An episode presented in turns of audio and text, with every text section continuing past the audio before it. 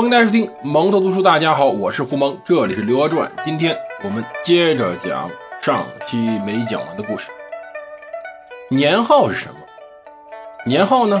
简单而言，就是从汉武帝时期发明的一种纪年办法，用两个字，或者说也有四个字的，来标明一下这个时期是什么时期。比如说我们熟悉的康熙元年、康熙二年、乾隆元年。而这几个字呢，是由皇帝以及大臣们精心选出来表达最近的重大事件，或者对于未来的重要期许的。公元一零二二年，宋乾兴元年终于过去了。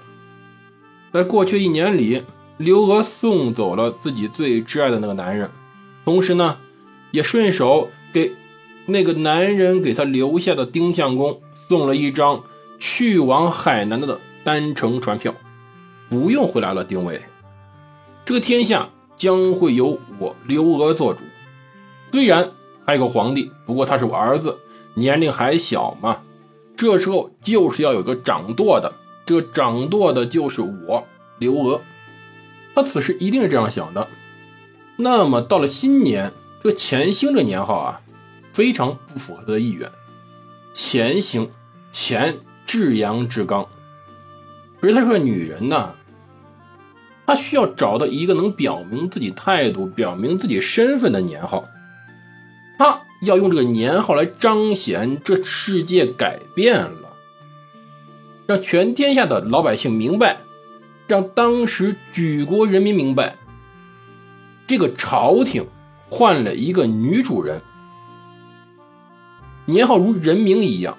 会严重影响这个时代这个皇帝的命运走向，也确实是这样。要知道后来呢，宋朝真有皇帝是被年号克死的。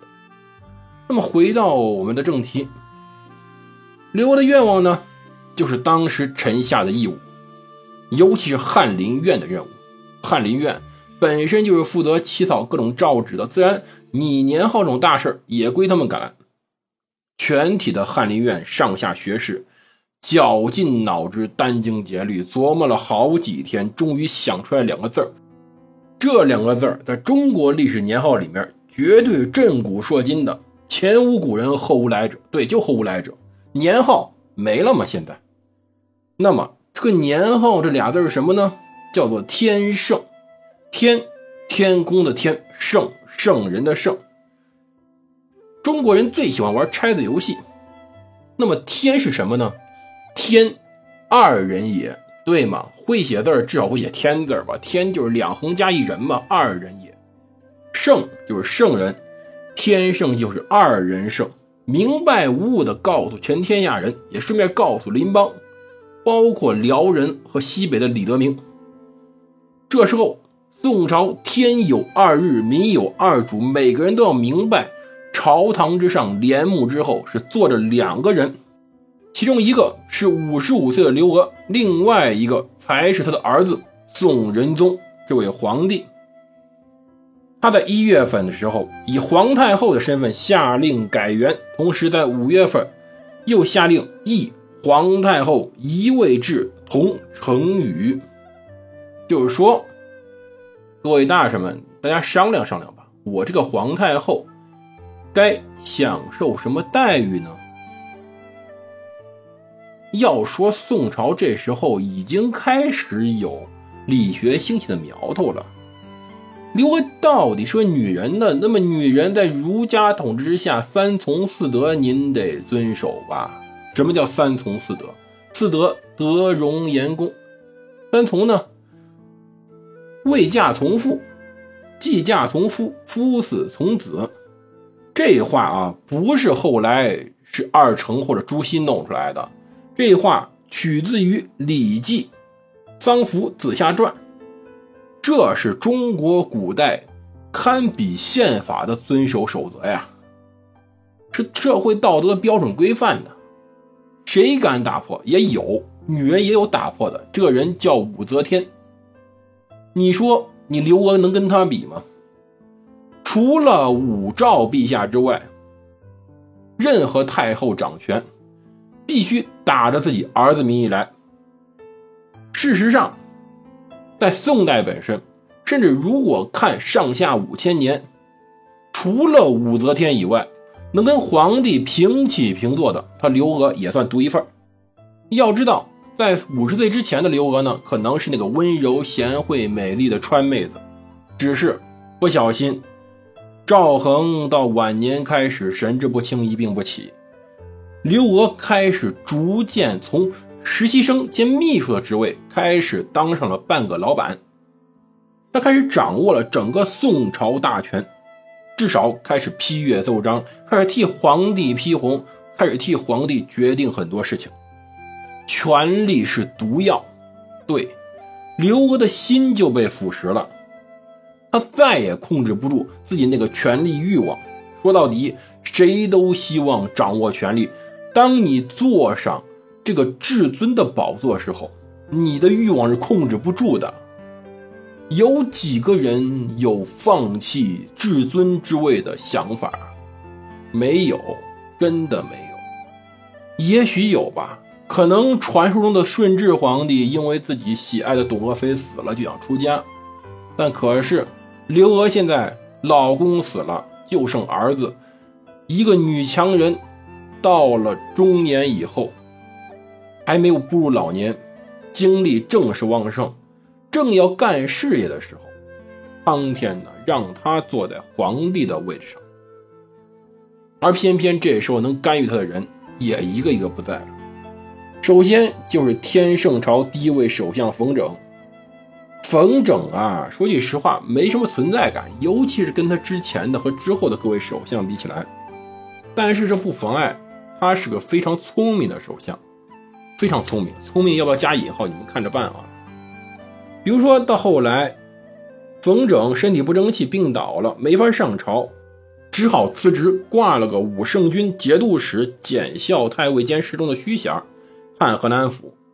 这全是虚衔，也不会真到让他去河南府去就职去。至于什么节度使、检校太尉、侍中，那更是虚的不行。这么一位重要的人物病倒了。太后呢，决定派人专程慰望，结果探望人员回报说：“哎呀，堂堂大宋首相家家里穷啊，真是穷啊，连铺盖都是像百姓一样。”刘娥立马拨付了白金五千两、锦缎卧具、屏风等送去，让他安心养病。等他好了，朝廷一定会重用他的。真的吗？冯拯是什么人呢？冯拯是跟寇准比着阔气的。对，按照《宋史》官方来说，整平居自奉奢靡，哼，什么简朴啊？他想让太后认为他简朴而已。但是没办法，他呢，天圣元年九月因病罢相，一个月后逝世。他死后被赠太师、中书令，译文艺。临死之时，算捞了个宋朝。官员中的终身成就奖，真是非常肥美的一个差事。但是，另外一个人与他同月而死，可是境遇不同。宋天圣元年闰九月初七日，寇准死于雷州贬所，终年六十二岁。这个十九岁便中了进士的天才，还是死在了贬所。没有在家里死去。此时距他考中进士已经过了四十三年了，距他为赵恒争来储君位置过去了二十九年。同时呢，那场让他辉煌万丈的澶渊之盟已经十九年前的事了，光辉都过去了。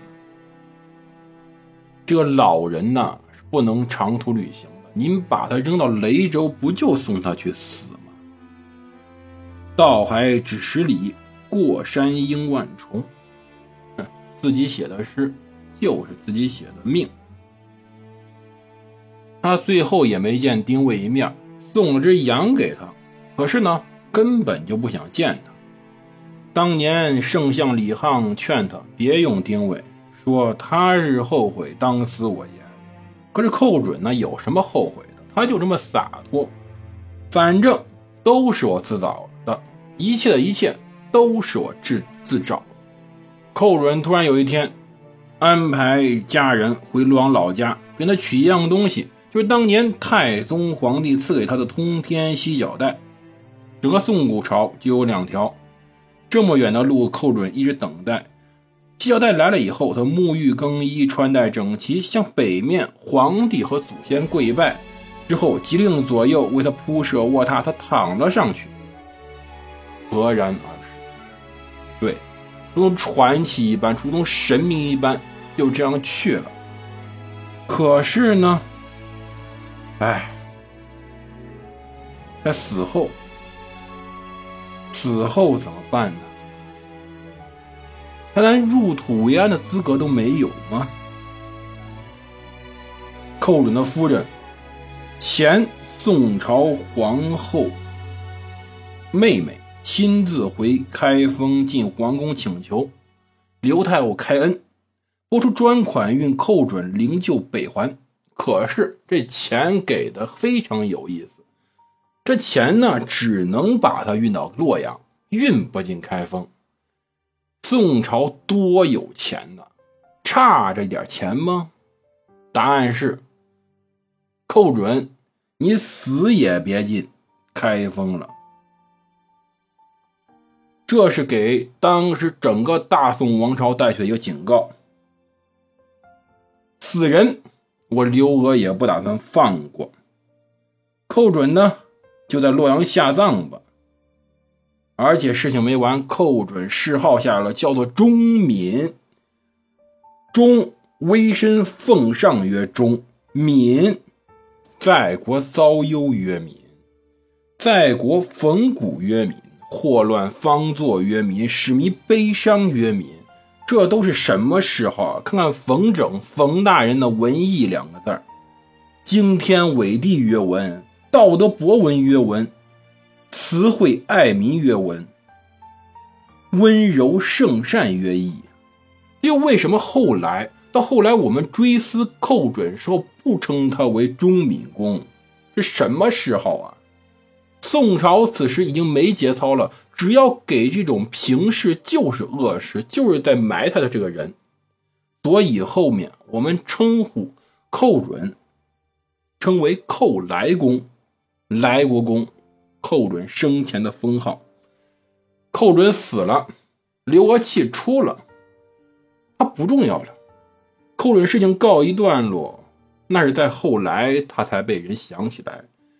十一年之后，仁宗陛下想起他，才恢复他太子太傅衔，赠中书令，复来国公。可是谥号，嗯，仁宗他妈定的，他怎么变呢？